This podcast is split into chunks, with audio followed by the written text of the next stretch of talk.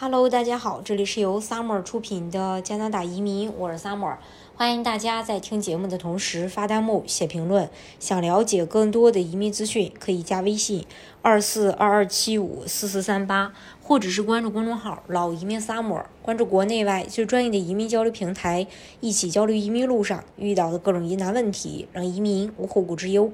加拿大以其教育和学校系统的质量而闻名。关于你孩子的教育，你应该在来加拿大之前做一些调查，来确定哪所学学校呢是最适合自己孩子的。加拿大的教育是在省一级管理的，因此各省之间的学校制度不同。即使在一个省内，教育也因学校类型和学区而差异。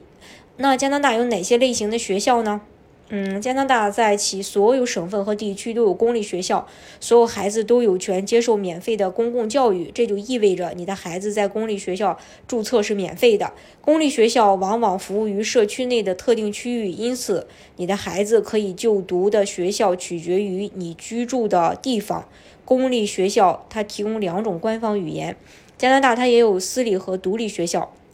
这些学校收取学费，一些私立学校为表现出特殊呃学术、艺术或运动能力的学生提供奖学金，否则他们将没有资金入学。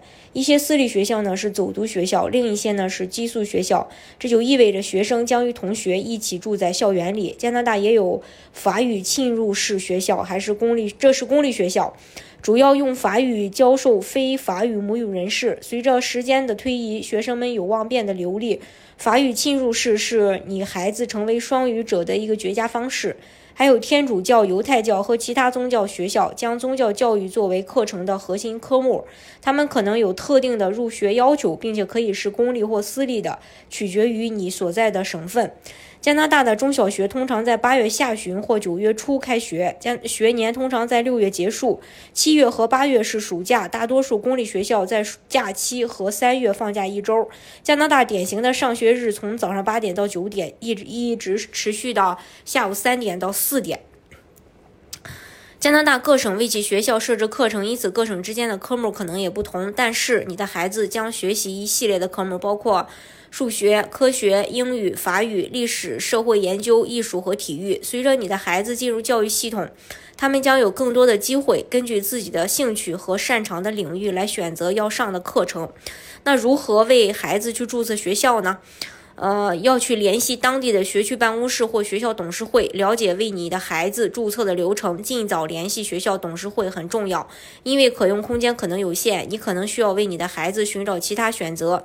如果你想为你的孩子注册私立学校，你应该直接联系学校。如果你是第一次为孩子报名，学校董事会或学校本身可能希望你的孩子完成某种形式的评估，来了解你孩子的学业水平以及他们适合他们的水平。它可以让学学校确定你的孩子是否会从学校可能提供的任何其他资源中受益，比如说语言培训。通常，呃，孩子的学校会给你一张学年所需用品的清单，有时学校会提供某些用品，其他的则需要自己购买。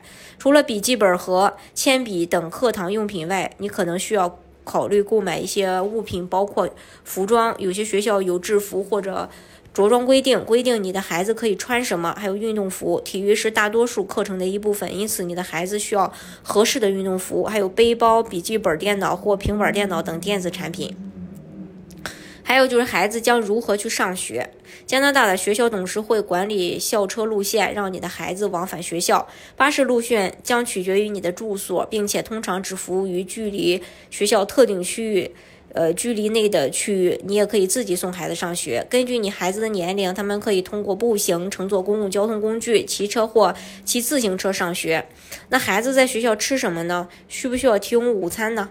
学生白天在学校吃午餐，在家里吃早餐和晚餐。每个学校都会有不同的午餐选择。一些公立学校有自助餐厅可以购买午餐，而有一些私立学校则将午餐包含在学费中。有些学生可以自带午餐，但你应该确保学校允许这样做。有些学校会对严重过敏或有食物限制的学生破例。这是关于这一点。大家如果想具体去了解加拿大的移民政策的话，可以加微信二四二二七五四四三八，或者是关注公众号“老移民 summer”，关注国内外最专业的移民交流平台，一起交流移民路上遇到的各种疑难问题，让移民无后顾之忧。